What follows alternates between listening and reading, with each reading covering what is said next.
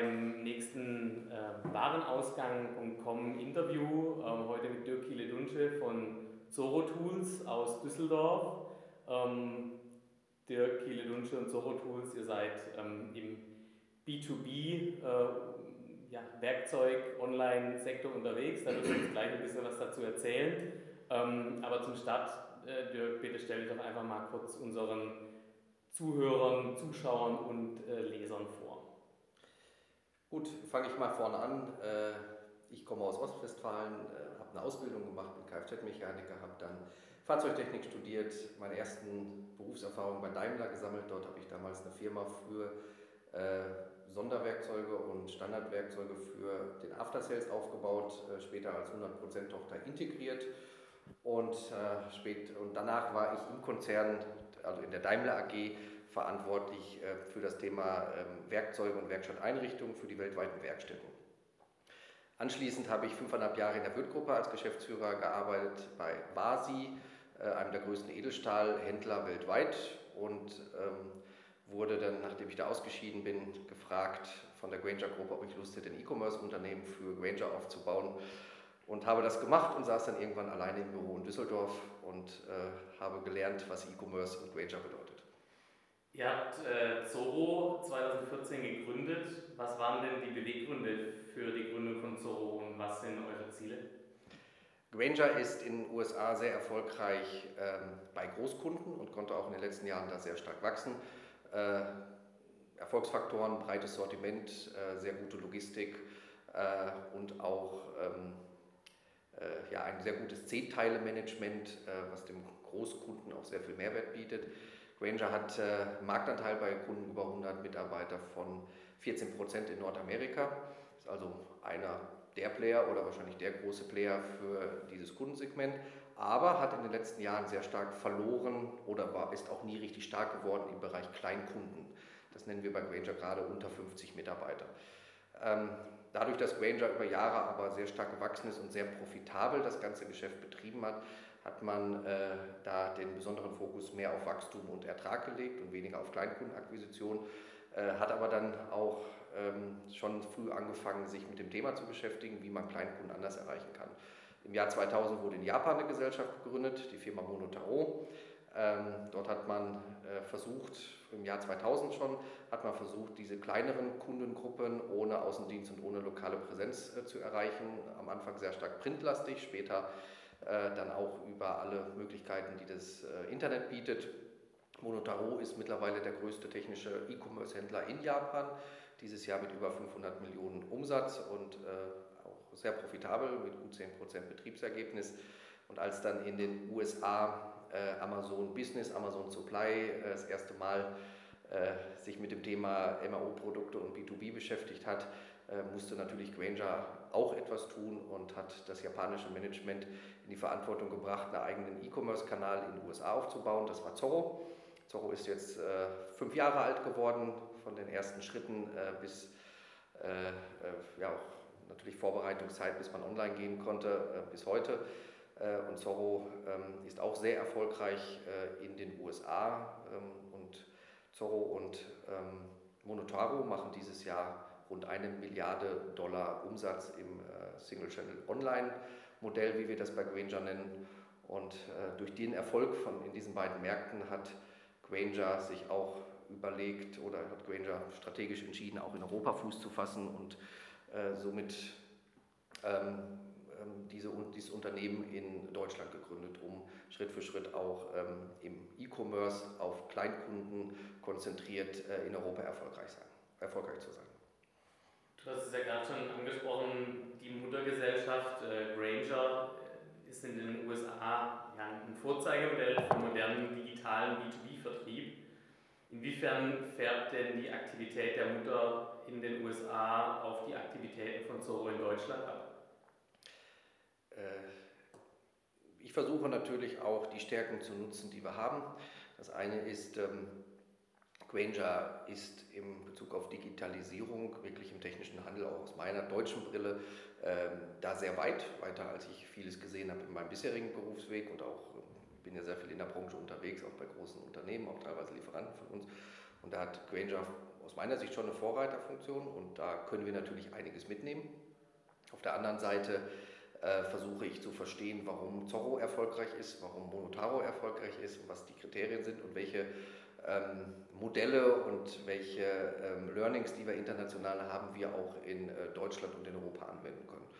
Von daher äh, färbt das sehr stark ab, was unsere äh, weltweiten Aktivitäten im E-Commerce sind. Auf der anderen Seite ähm, ist mein Auftrag nicht zu kopieren, sondern auf den Markt zu adaptieren. Daher ähm, versuchen wir das mitzunehmen, was Granger schon gelernt hat, aber müssen hier für den deutschen und später für den europäischen Markt unsere eigene, unseren eigenen Weg finden, der hier erfolgreich ist. Äh, ich glaube, gerade in, in diesem Bereich, im technischen Handel und im E-Commerce, ähm, sind Geschäftsmodelle nicht eins zu eins blind kopierbar. Zoro ist ähm, Pure Player ähm, und ähm, das Beherrschen digitaler Technologien ist ja bei vielen Händlern nach wie vor stark unterrepräsentiert und wird auch gern einfach mal komplett an Dienstleister ausgelagert. Ähm, welchen Stellenwert äh, wird dem, diesem Thema bei Zoro beigemessen und seid ihr vielleicht sogar eine richtige Tech-Company?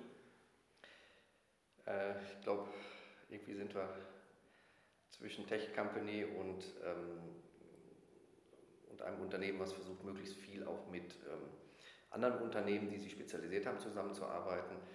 Ähm, grundsätzlich habe ich die Einstellung, alles, was ich selber verstehe, kann ich outsourcen. Alles, was ich nicht verstehe, ist entweder nachher nicht effektiv oder unwahrscheinlich teuer.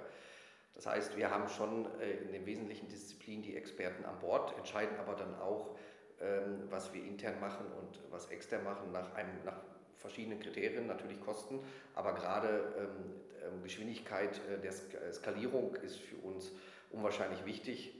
Äh, von daher macht es in vielen Bereichen auch Sinn, einfach mit Experten und auch flexiblen Teams und ähm, flexiblen Kapazitäten zu, äh, zu, zusammenzuarbeiten, um dann einfach ähm, schneller zu sein. Ihr habt ähm, mittlerweile über 400.000 Artikel im Sortiment, vielleicht sogar schon über 500.000, weiß ich nicht, aber auf jeden Fall ähm, stark an der halben Million.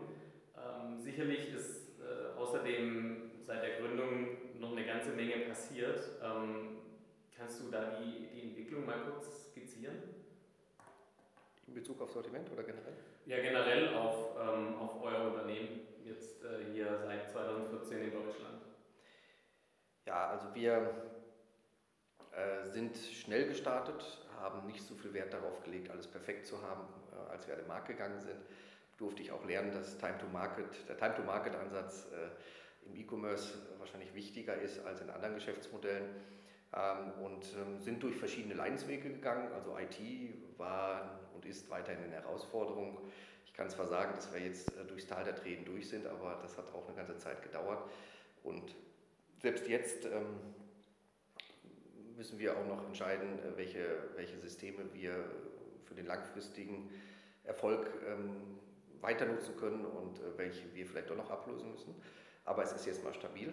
Ähm, ein zweites Kriterium ist mit Sicherheit im Aufbau eines Unternehmens mit allen Funktionen, äh, die es äh, notwendig, äh, ja, die ein Unternehmen einfach braucht und auch die richtigen Menschen zu finden, die ähm, in der Lage sind, in dieser kurzen Zeit etwas aufzubauen und dann auch schnell wachsen zu lassen. Sortiment war auch und ist eine Herausforderung, die richtigen Produkte zum richtigen Preis ähm, verfügbar zu haben für unsere Kunden und den Kunden auch das ähm, den Service zu bieten, äh, den er erwartet in so einem Geschäftsmodell. Äh, das ist auch äh, ja, eine ziemliche Herausforderung gewesen aufzubauen. Ihr seid als Pure Player gestartet und ihr seid auch auf Amazon und auf eBay vertreten. Welche Rolle spielen denn gerade diese Plattformen für die Strategie und für die Entwicklung von Zoro? Ähm, es ist ja gerade für einen Händler ähm, immer eine Fragestellung, wie arbeite ich mit Marketplaces zusammen. Äh, auf der einen Seite gibt es ja den, den äh, Leitspruch äh, Go where the traffic is oder Go where the customer is. Ähm, man muss einfach anerkennen, auf diesen Marketplaces sind sehr viele Kunden und ich durfte auch dazu lernen, dass da sehr viele Kunden sind, die auch solche technischen Produkte wirklich suchen und kaufen wollen. Auf der anderen Seite müssen wir natürlich schauen, ähm, dass wir als dass wir unseren Job und wir auch als Zorro, als Plattform Kunden gewinnen und ähm, Kunden zu äh, Stammkunden machen, damit wir langfristig auch unseren Wachstum und unsere Ergebnisse erzielen können, die wir erzielen wollen. Von daher ist es schon immer wieder eine Fragestellung, die wir intern auch sehr häufig diskutieren, welche Sortimente äh, mit welchen Rahmenbedingungen, auf welchen Marketplaces äh, und was ist kurzfristig und langfristig die Strategie. Ich äh, könnte wahrscheinlich etwas mehr erzählen, kann aber nicht alle intern das erzählen, aber das ist ein heißes Thema, was auch bei uns intern sehr oft oder wo wir auch uns wahrscheinlich in vielen Bereichen sogar noch finden müssen. Ihr positioniert euch als Händler für kleine und ähm, mittelständische Unternehmen ähm, und auch für ambitionierte Heimwerker. Wie gelingt euch dieser Spagat zwischen diesen doch relativ unterschiedlichen Kundengruppen?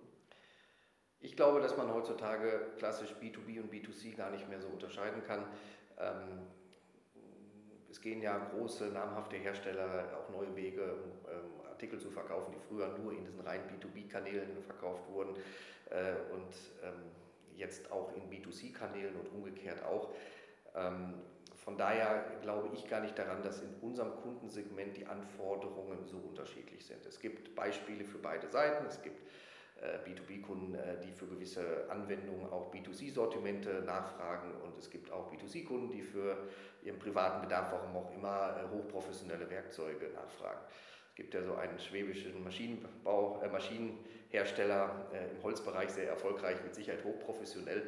Auch da ist interessant, wie viele Artikel davon ähm, an Privatkunden gehen, die warum auch immer sehr viel Geld für eine Maschine ausgeben, um am Wochenende mal einen Schnitt zu machen. Und äh, deswegen ist es für mich gar nicht so trennbar.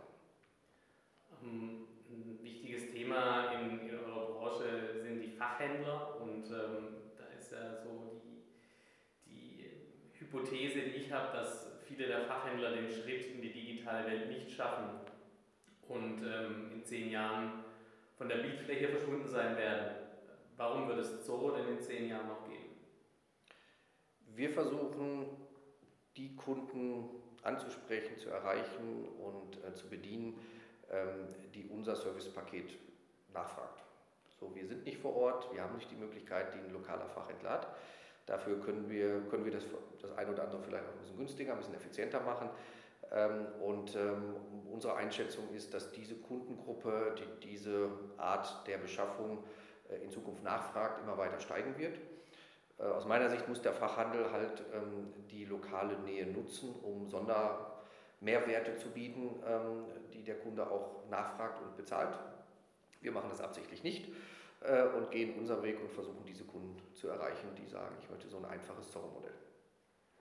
In eurem Markt sind ja in den letzten Jahren einige ähm, digitale Player entstanden. Contorion Procato, Tulineo, ähm, Amazon Business legt dieses Jahr mit Teamaufbau und äh, Aufbau der Infrastruktur in Deutschland erst so richtig los. Ähm, wie schätzt du denn die, die Entwicklung des Marktes ein? Wird auch hier Amazon zum Maß aller Dinge werden auf äh, lange Sicht? Ich glaube, das ist eine Frage, die ja sehr viele gerade beschäftigt. Ähm, wir als Granger analysieren natürlich auch sehr genau, was Amazon äh, Business in den USA macht. Ähm, die Punkt 1 ist mal die, äh, das Thema B2B und Amazon Business muss man wahrscheinlich noch mal ein bisschen tiefer analysieren, in welchen Sortimenten äh, wird da, da momentan vorrangig gearbeitet. Das ist ja äh, sehr weites Feld, was hier auch sehr segmentiert ist in, in Europa. Also es geht ja los bei Themengebieten wie Office Supply, äh, in, was auch ein klassisches B2B-Geschäft zum Beispiel ist, wo Amazon sehr stark ist. Ähm, ich glaube, das Maß aller Dinge wird auch Amazon dort sein. Ähm, das, das Gesamtpaket, was äh, die aufgebaut haben, ist gut. Wird mit Sicherheit auch viele Kunden begeistern, die auch ein Unternehmen haben, die heute wahrscheinlich schon privat dort einkaufen. Ähm, und ähm, wir sind zu klein, dass ich sage, wir orientieren uns daran und wollen Amazon äh, Supply für Europa werden, weil ich schon erwarte, dass das eine relativ große Nummer werden wird. Auf der anderen Seite glauben wir, dass sehr viel Platz da sein wird, auch für einen Zorro, ähm, der Kunden bedient, die einfach ein alternatives Paket haben wollen, als das, was dort standardmäßig geboten wird. Ähm, ich beobachte natürlich die anderen Player, die du eben aufgezählt hast, alle. Ich äußere mich aber jetzt lieber nicht im Detail, aber ähm, da gibt es auch den einen oder anderen, äh, den ich ähm, hoffentlich neben uns äh, auch eine Menge zutraue in der Zukunft. Ähm, zum Abschluss vielleicht noch eine Frage Richtung der Hersteller. Ähm, da sehen wir auch, dass sich viele sehr schwer tun äh, mit der digitalen Transformation einerseits. Bei anderen kann man aber definitiv auch Tendenzen beobachten, dass die sich schon auch sehr stark Gedanken über Direktvertriebsmodelle, äh, auch digitale Direktvertriebsmodelle machen. Ähm, du hast sehr viel Kontakt zu B2B-Herstellern. Ähm, so, was ist denn deine Einschätzung, ähm, wie sich die in Zukunft äh, da weiter dem Thema digitalen Handel nähern werden? Ich durfte am Wochenende auf der Ver Verbandssitzung des Europäischen äh, Werkzeugherstellerverbandes äh, ein bisschen was über E-Commerce E erklären und erzählen äh, und ähm, habe dort auch das Beispiel genommen, ähm, Hotelreservierung und Flugreservierung,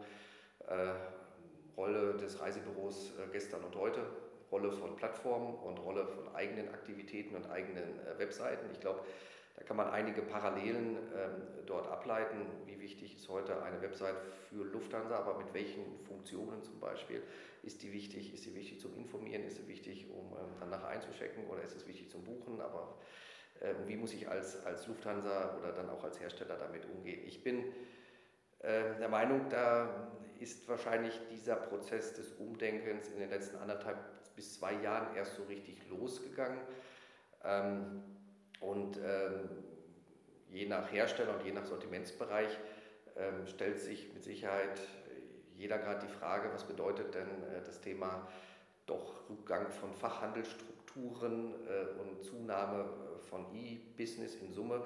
Äh, was bedeutet das eigentlich fürs Unternehmen? Äh, was bedeutet das für Vertriebsmodelle, für Logistikmodelle, für Pricing-Modelle, national und international?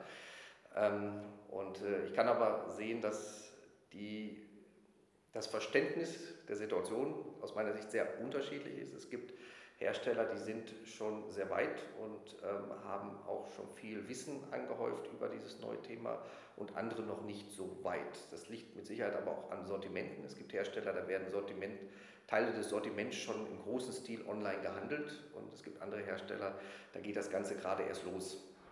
Und äh, äh ich gehe davon aus, dass die Hersteller, die sich nicht versuchen, mit dem neuen Thema zu beschäftigen, da eine Chance drin sehen und versuchen, auf die richtigen Partner der Zukunft zu setzen. Ich glaube nicht, dass sie langfristig zugewinnen werden und Marktanteile gewinnen werden. Ja, vielen Dank für diese sehr aufschlussreichen Einblicke ähm, aus, aus deiner Sicht, aus der Sicht von, von Zoro Tools und äh, ähm, der Markt ist sehr spannend, er bleibt in Bewegung und äh, wir, wir bleiben dran, beobachten ihn weiter. Vielen Dank, Dirk. Danke.